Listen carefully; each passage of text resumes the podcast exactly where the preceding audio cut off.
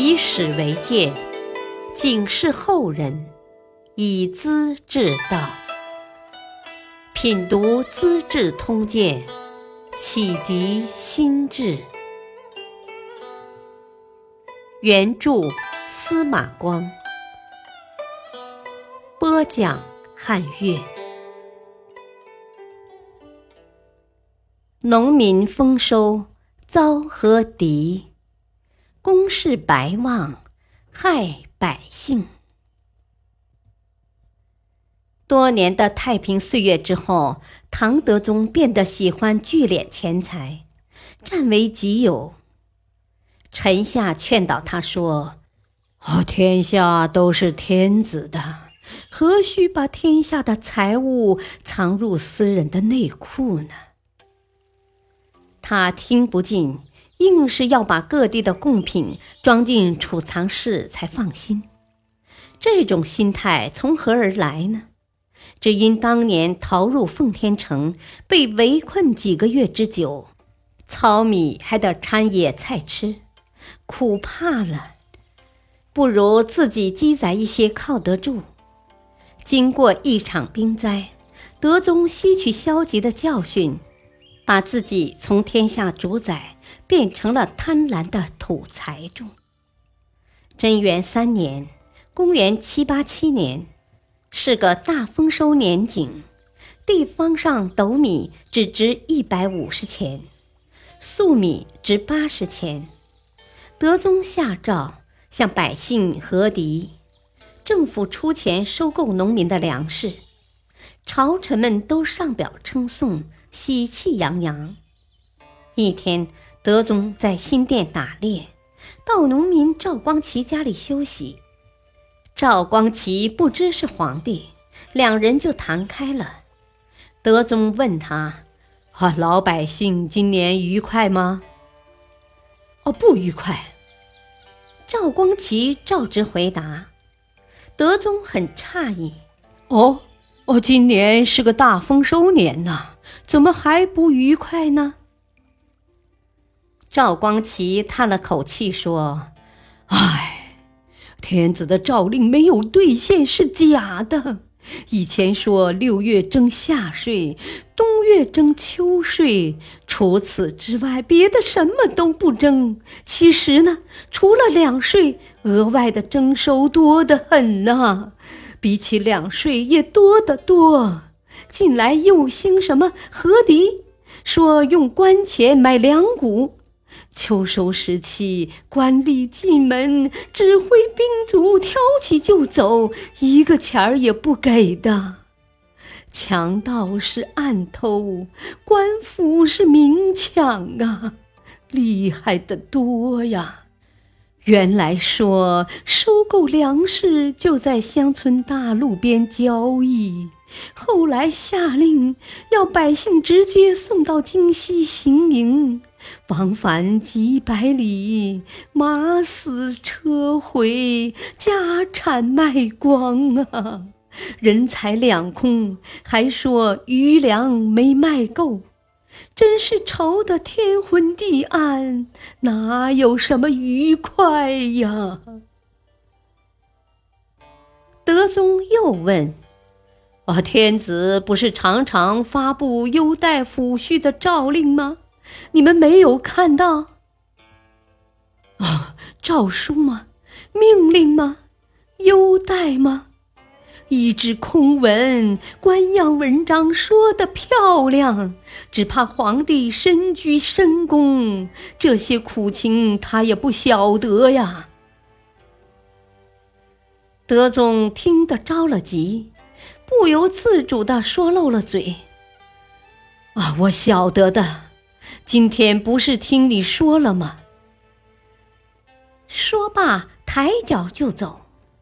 赵光奇若有所悟，又不敢相信，瞪着眼珠子目送德宗出门。好吧，你今年的赋税我就免掉了。没等赵光奇致谢，德宗头也不回的走了。免掉一个赵光奇，盘剥千百万个赵光旗，不知唐德宗是怎么想的。到了晚年，他更加固执的聚敛财物，有意无意地暗示藩镇将帅进贡讨好，还给这些贡物取了个蛮有意思的名目——税外方圆。意思是，在征税之外任意摆弄，像揉面团一般，要方就方，要圆就圆，反正老百姓都得交。不能违抗，又叫做用度现余，说是节约开支剩下来的。这些贡物哪儿来的呢？农民能供给谷米牛羊，珍珠宝贝是没有的。官僚们只好拿着税款，扣留下层官吏的薪俸，交给商人做生意，赚回来的东西大部分截留私吞。再拿少量交给皇帝，就把德宗逗得乐不可支了。这种事情，地方大员也很乐意干。江西的李坚按月进贡，西川的韦高每日进贡，常州刺史裴素进贡及时，升为浙东观察使。节度使刘赞死后。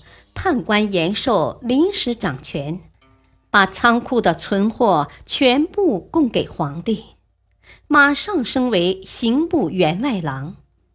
他们带头做榜样，全国地方官员掀起进贡大高潮，德宗十分得意。在长安市面上又另有一套办法，宫廷向市面上购买物资。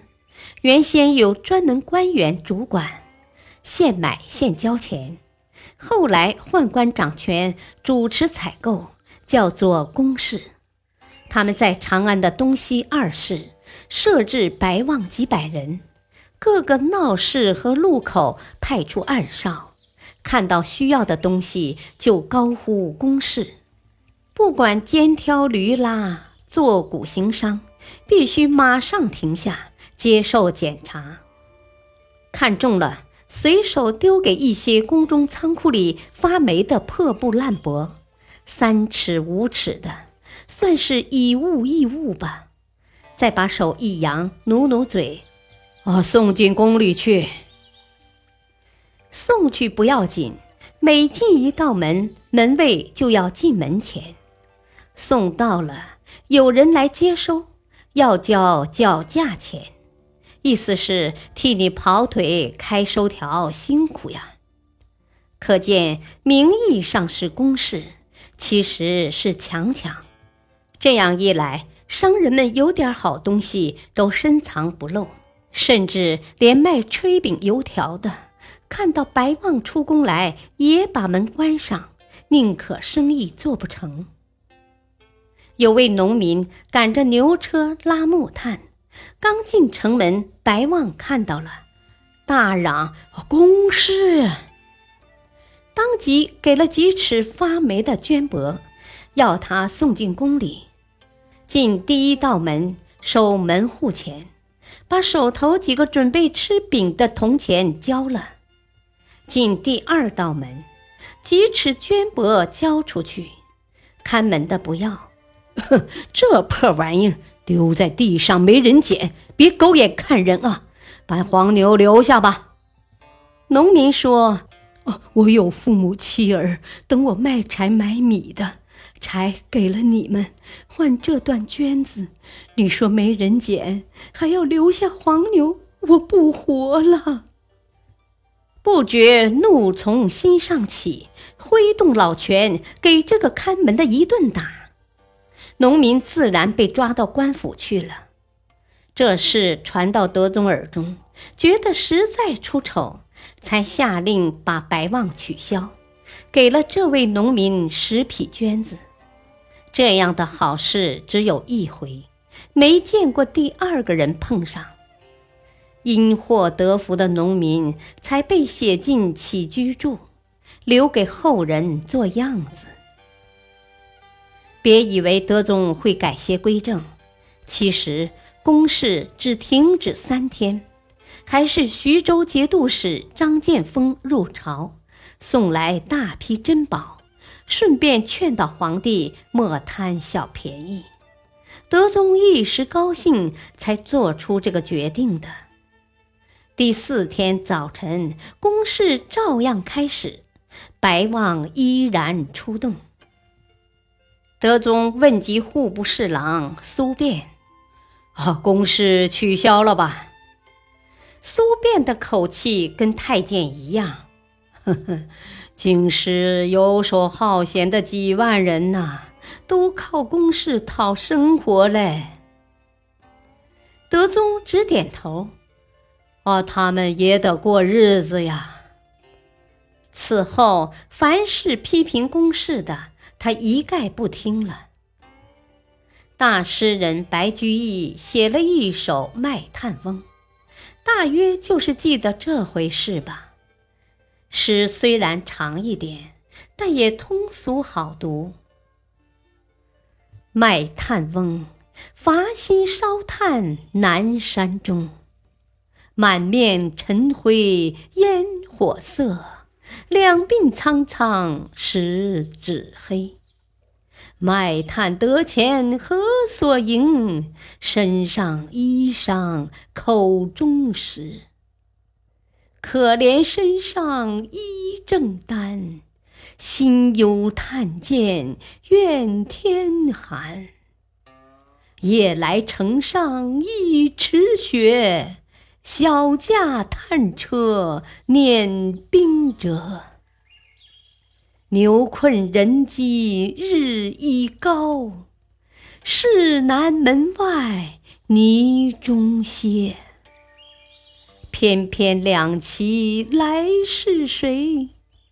黄衣使者白衫儿，手把文书口称敕。回车叱牛牵向北，一车炭重千余斤，官使驱将惜不得。半匹红纱一丈绫，几向牛头冲炭直。穿黄衣的是太监。穿白衫的是白望，千把斤的木炭给他一丈绫纱，有什么用呢？身上冻得发抖，心里指望天寒，炭价高一些，哪知竟是这种结局呀！感谢收听，下期播讲。